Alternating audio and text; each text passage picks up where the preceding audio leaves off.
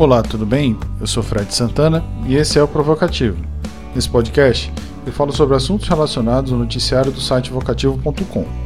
Na última segunda-feira, dia 28 de fevereiro de 2022, foi divulgado um novo relatório do painel intergovernamental sobre mudanças climáticas, o IPCC.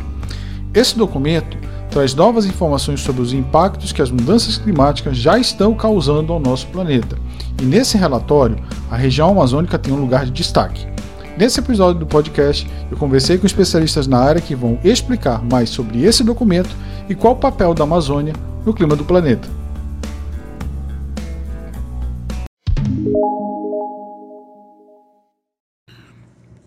Para contextualizar, o IPCC foi criado em 1988 pelo Programa das Nações Unidas para o Meio Ambiente, em parceria com a Organização Meteorológica Mundial. O objetivo era sintetizar e divulgar o conhecimento mais avançado do momento sobre as mudanças climáticas. O relatório do Grupo de Trabalho 2, que foi divulgado essa semana, é a segunda das quatro partes do sexto relatório de avaliação do IPCC.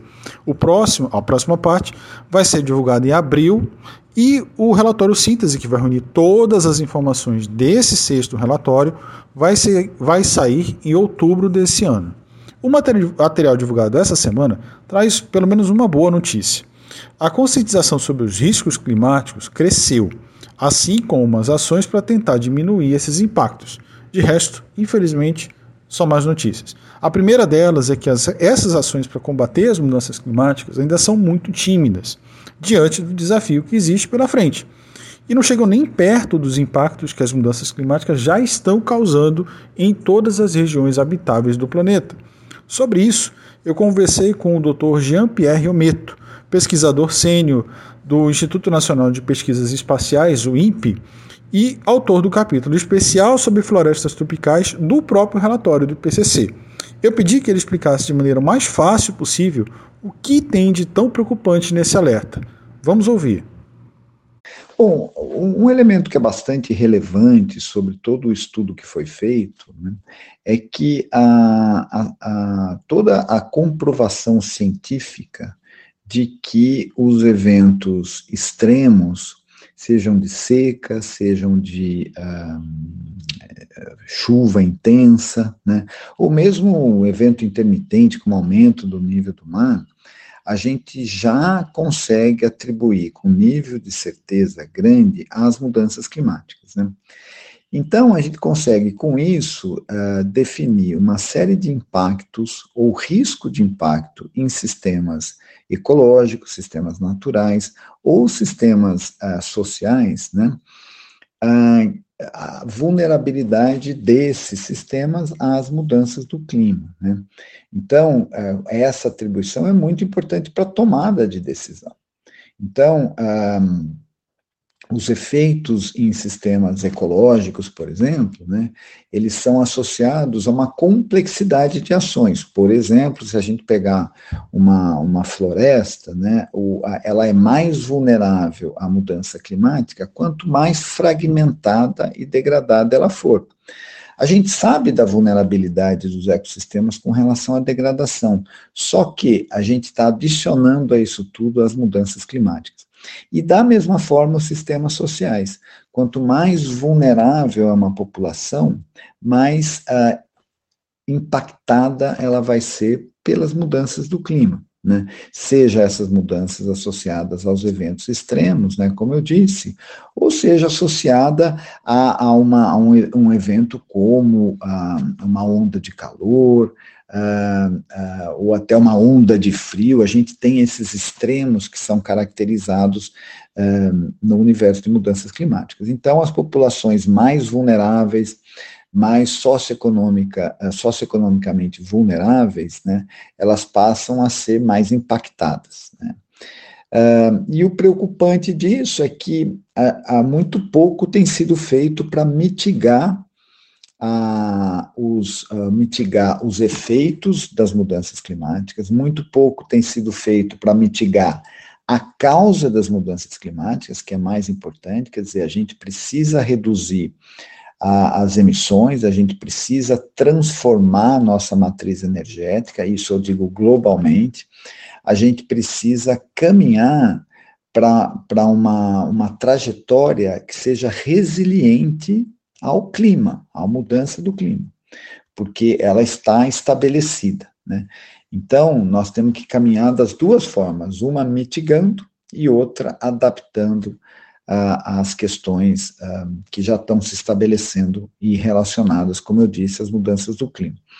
Então, esses são aspectos relevantes e preocupantes.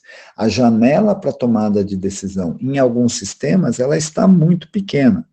A gente não pode dizer que essa janela se aplica integralmente ao Brasil, mas a gente pode pegar alguns exemplos clássicos, por exemplo, com ecossistemas que ficam ah, em, em, altas montanhas, né? então o degelo das geleiras de montanha impacta não só ecossistemas como pessoas, né?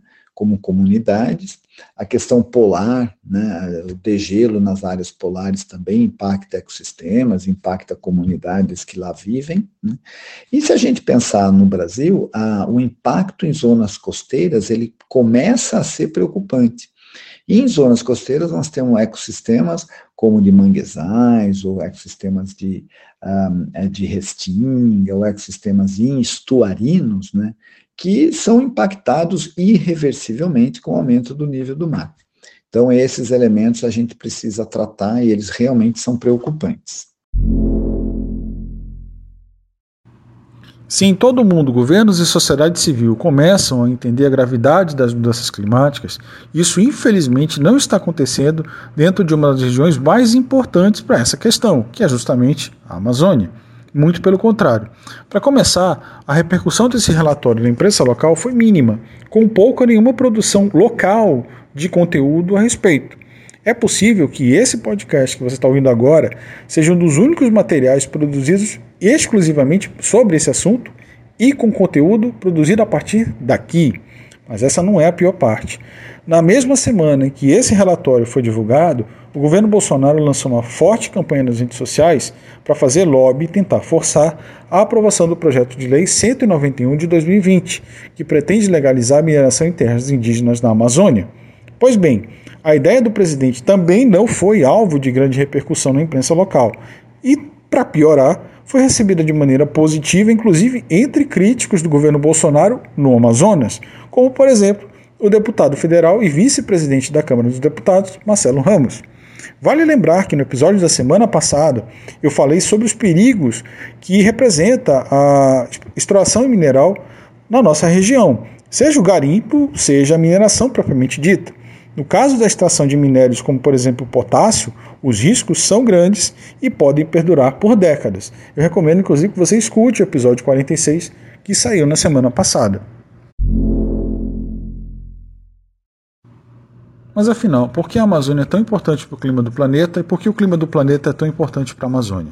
Sobre isso, eu conversei com a doutora Luciana Vanigatti, que também é pesquisadora do Instituto Nacional de Pesquisas Espaciais, o INPE, e tem vários estudos publicados sobre esse assunto. Vamos ouvir. A Amazônia, ela não é só uma grande quantidade de carbono estocada né, nas árvores, naquela floresta gigantesca que nós temos. É um, um, organismo enorme que participa de inúmeros ciclos vitais ao clima, à regulação né, da, da chuva, da temperatura no planeta. Imagine que as árvores elas conseguem colocar no ar uma quantidade de vapor de água quase igual à água que o rio Amazonas joga no oceano por dia. É uma quantidade gigantesca de água que nós estamos jogando na atmosfera. Portanto, a Amazônia é uma parte super importante dos regimes de chuva.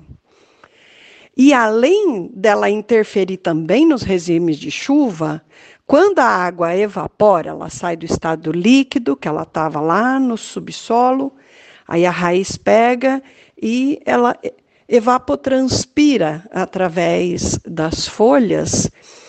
Esse processo, para acontecer da água estar tá no estado líquido para o estado de vapor, ela precisa roubar energia. A gente tem que botá-la no fogo e acender o fogo, né, para a água evaporar. Então, e é a, a energia que a gente dá para ela na forma de calor.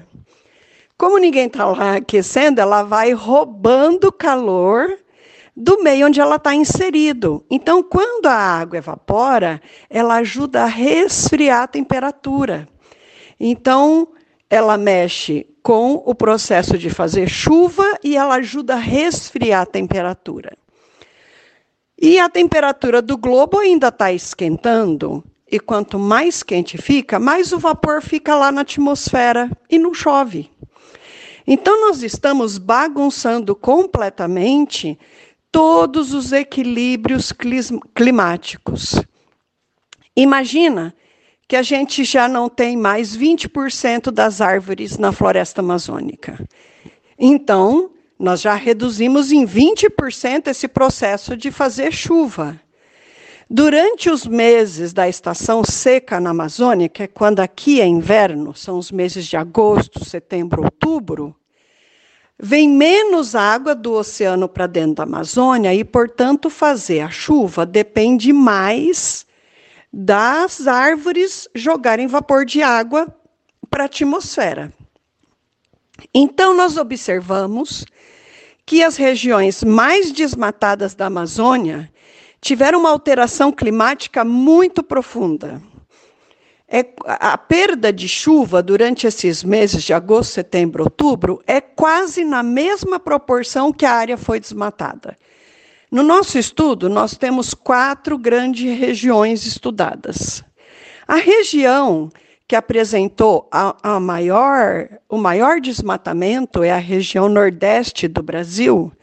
Ela, até dezembro de 2018, ela estava 37% desmatada e apresentou uma redução de chuva nesses meses de agosto, setembro, outubro de 34%. Olha, isso é gigantesco. Né? Aquela região ela passa quatro meses com menos do que 50 milímetros de chuva. Nós estamos falando de uma floresta tropical úmida. Né? É uma condição de estresse muito grande para a floresta. E a temperatura nessa região, nos últimos 40 anos, subiu 1,9 graus Celsius. Isso é muita coisa. Né? Quando a gente olha a região sudeste da Amazônia, que é a segunda mais desmatada, 28% de desmatamento até dezembro de 2018, ela perdeu 24% da chuva. Só que o aumento da temperatura foi muito maior, foi 2 graus e meio. Se a gente olhar só agosto e setembro, que é o pico de, da, da, da da perda de chuva e aumento de temperatura aumentou 3,1 graus Celsius. Olha, imagina uma floresta tropical úmida, chovendo em torno de 50 milímetros por mês ou menos, e com a temperatura mais do que 3 graus acima do, do, da média dos últimos 40 anos. Imagina uma condição de floresta que em 40 anos a temperatura média mensal subiu 3,1 graus Celsius. É muita coisa. Existe uma condição de máximo ótimo para a fotossíntese, que é o processo que absorve carbono. Quando a temperatura sobe muito, a planta para de fazer fotossíntese. Imagina uma planta lá com as folhinhas todas verdes, conforme ela vai entrando no período seco, com temperaturas altas, essas folhas vão deixando de estar verdes. Já vai reduzindo a absorção de carbono, mas a respiração, que é o processo de emissão de carbono, esse continua igual, né? Faz fotossíntese durante o dia e faz respiração de noite esse processo não altera. Então, a gente já tem a floresta virando mais fonte de carbono do que absorvendo. Conforme a estação seca, né, com esse, essa condição climática extremamente estressante para a floresta vai avançando, você vai tendo, inclusive, morte de árvores mais sensíveis. Árvores típicas de uma floresta tropical úmida, que precisam de uma boa quantidade de água, temperaturas amenas, essas espécies estão morrendo mais e as espécies que estão sobrevivendo são espécies mais uh, resistentes a essa condição do clima, que são as espécies típicas de savana, né? Vai se aproximando aí das espécies de cerrado. Essa é a tal da savanização da floresta. E aí a gente está vendo que, junto com esse processo, a floresta está ficando mais inflamável, quer dizer, ela fica mais fácil de pegar fogo. O, o sul do Pará é uma região de extrema atividade de pecuária e o pessoal taca fogo todo ano para renovar o pasto. A floresta, e é nesse período de agosto, setembro, outubro. A floresta do lado ela está super seca, então ela vai e queima junto. Essas emissões não estão sendo colocadas na conta, o inventário não, não engloba isso, né? E também não engloba que a mortalidade está aumentando por conta dessa condição super estressante. Então, o que está acontecendo é que a floresta passa a ser uma fonte de carbono. No sudeste da Amazônia, que já passou essa condição, Hoje morrem mais árvores do que elas crescem. Então a própria floresta virou uma fonte. Quando a gente diz que a Amazônia hoje é uma fonte de carbono, nós estamos dizendo o seguinte: que a floresta só está conseguindo compensar um terço do total das emissões humanas. Só que nas áreas mais desmatadas, essa situação está cada vez pior, porque quanto mais a gente desmata, mais a gente muda o clima. Na Amazônia, porque as, a Amazônia é muito grande, as regiões mais desmatadas, elas apresentam uma característica climática diferente de outras. Né? Então, a gente observou essa relação muito clara. Nas áreas mais desmatadas, está chovendo menos, principalmente na estação seca, e aumentando mais a temperatura. E isso está fazendo com que a floresta perca a capacidade de absorver carbono. E é assim que a Amazônia está virando uma fonte. E esse processo ele é mais aumentado no Brasil, onde o desmatamento é muito maior do que nos demais países. Né? Nós temos que olhar para a Amazônia como ela sendo uma protetora das mudanças climáticas porque ela absorve carbono, CO2, né, que é o que a gente está jogando na atmosfera, consumindo combustíveis fósseis, né, e, e, e esse é o grande problema das mudanças climáticas, é o uso dos combustíveis fósseis. Quem são eles? É carvão, né, termoelétricas a carvão, em segundo, termoelétricas vem, que vem do petróleo, e terceiro, termoelétricas, que a gente chama de gás natural, mas é um, um gás metano fóssil. Gás natural é um combustível fóssil que não estava aqui na superfície, ele é extraído lá de baixo, e quando ele vem para a atmosfera, ele se torna a terceira maior fonte né, de gases de efeito estufa na atmosfera. Bom, então a Amazônia, que, na sua condição natural, ela é a nossa protetora, porque ela remove carbono da atmosfera, crescendo, né, incorporando aquele CO2 que vai virar tronco, galhos e folhas. Ela ajuda no processo de fazer chuva, então ela ajuda a regular as condições climáticas e ainda resfria a temperatura, ajuda a amenizar o aumento da temperatura. Mas ao desmatar a Amazônia, nós estamos fazendo a Amazônia virar um acelerador das mudanças climáticas, porque ela virou uma fonte de carbono para a atmosfera. Número um. Número dois, está reduzindo a chuva, né? E com isso, a, a, os eventos extremos de termos super secas com temperaturas altíssimas em agosto, setembro, outubro, né? Está cada vez pior, a gente fica com uma condição de, de, de fogo incontrolável no Brasil inteiro nessa época. E na estação chuvosa, a gente tem esses eventos extremos de chover uma grande quantidade de água num período super curto, de, de tempo. Não é que está chovendo mais. E apenas é um evento curtinho onde chove um monte de água. Isso é devido à temperatura estar tá super alta. A gente tem grandes diferenças de temperaturas que fazem esses eventos extremos, com ventania muito grande, chovendo uma quantidade de água muito grande, formando aqueles grandes processos de nuvens supercarregadas. Né? Então, a gente está desequilibrando a natureza. E o pior é que o desmatamento está generalizado no Brasil, super acelerado, não só na Amazônia, mas no Brasil inteiro. No ano de 2020, foram cortadas 24 árvores por segundo no Brasil. Isto é uma insanidade. Estamos acabando com a condição climática no Brasil, que é o que faz da nossa agricultura uma agricultura produtiva, né? E, e a gente está mudando completamente o clima no Brasil, achando que desmatando nós vamos ter maior produtividade, porque vai ter maior área para plantar, mas não vai, porque a agricultura vai ter enormes perdas de produção.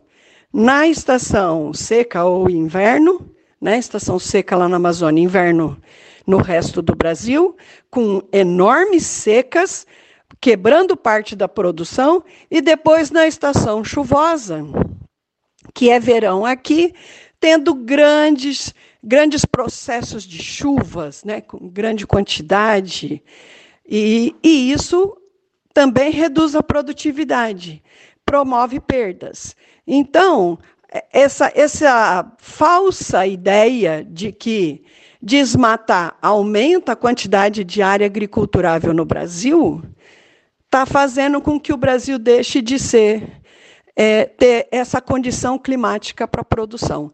Então, é muito importante a gente entender que quando a gente está alterando a natureza, nós estamos quebrando os equilíbrios da natureza, nós estamos desequilibrando os processos. E isso é uma consequência que volta para a gente mesmo. A gente tem que entender a origem das mudanças climáticas, para a gente poder ter política pública para combater as mudanças climáticas. E política pública para combater as mudanças climáticas é, em primeiro lugar, uma gigantesca campanha de reflorestamento. Mas não pode ser reflorestamento com eucalipto, que só vai piorar a situação, porque o eucalipto seca. Precisa ser com árvores nativas, com espécies típicas de cada região, para a gente ir restaurando a condição. Né? Então, é, tem que ser uma campanha generalizada no Brasil. A gente tem que entender que árvore é fábrica de chuva. E nós estamos precisando restaurar a natureza, os processos de evapotranspiração que as árvores fazem para fazer a chuva. O Dr. Jean-Pierre Helmeto, que nós ouvimos no bloco passado, também deu sua contribuição sobre como a Amazônia se encaixa nesse contexto de mudanças climáticas. Vamos ouvir. A questão da Amazônia na, na, na, questão climática, no contexto da crise, da crise climática, ela passa por alguns elementos. Né? O primeiro é que um, a floresta, pela sua dimensão e pela sua importância regional, ela modula o clima. Né? Então, isso, é, isso é, é, central em vários aspectos. Né? Então, ela contribui é, para a questão de, de, distribuição de água para precipitação, ah, enfim, ah, no ciclo hidrológico, tem ah, uma série de elementos associados à contribuição da floresta ao clima. Outro elemento importante é que a Amazônia ela é um ecossistema que tem um estoque de carbono muito alto. Estima-se que é cerca de uh, o equivalente a 10 anos de emissões globais de combustíveis fósseis. Né? Então, uh, são pelo menos uma década de emissões de combustíveis fósseis, é o que se tem estocado de carbono na biomassa e no solo da Amazônia. Então, é uma quantidade absurdamente grande. Uh, outro elemento importante da Amazônia, né, ela uh, refere-se à biodiversidade. Então, é uma, é uma floresta tropical uh, altamente diversa, que ela, a, a, essa diversidade leva a uma resiliência importante, né? Mas é uma floresta tropical úmida, então é uma floresta que é, é vulnerável às secas, especialmente às secas intensas. Né? O que nós estamos observando é que há um aumento na, na, na frequência de secas extremas na Amazônia, mas também de cheias extremas. Então, essa dualidade climática a expressa em extremos afeta, obviamente, o ecossistema de várias formas. Né? Então, o aquecimento global ele influencia a região uh, nessas questões que eu acabei de dizer, a, a, vamos dizer, aumentando a intensidade dos eventos extremos e também na questão de temperatura. Né? A, a temperatura é muito importante à biologia. Né? E dependendo da estrutura da floresta, a partir de uma determinada temperatura, as plantas não têm condições de manter o seu metabolismo como, uh, como ela está habituada. Então, a gente passa a ter morte de, de plantas, isso, quando associado à seca, ela é potencializada, piora, e quando isso é associado à, à, degradação, seja ela por fogo, seja ela, seja ela uh, determinada por eh, por uh, desmatamento ou determinada por uh, coleta seletiva de madeira não planejada, são elementos que aumentam a vulnerabilidade da floresta. Então, o aquecimento global e esses eventos extremos provocam um dano mais intenso na floresta. Outro elemento importante é que um, a, a, a, a, gente está vivenciando uma temperatura global de cerca de 1,1 grau acima dos, da, da, da, do, do, nível pré-industrial. Na Amazônia, isso já passou de 2 graus e meio, em, e meio em várias regiões. Então, esse é outro elemento importante. É muito preocupante que um assunto de fundamental importância para nossa sobrevivência simplesmente não ocupe o centro do debate político do Amazonas, a começar pela nossa imprensa. E eu faço essa crítica uh, não como quem se acha melhor do que os outros, mas como leitor também, como cidadão e como profissional que entende que estar isolado numa questão como essa é péssimo para todo mundo.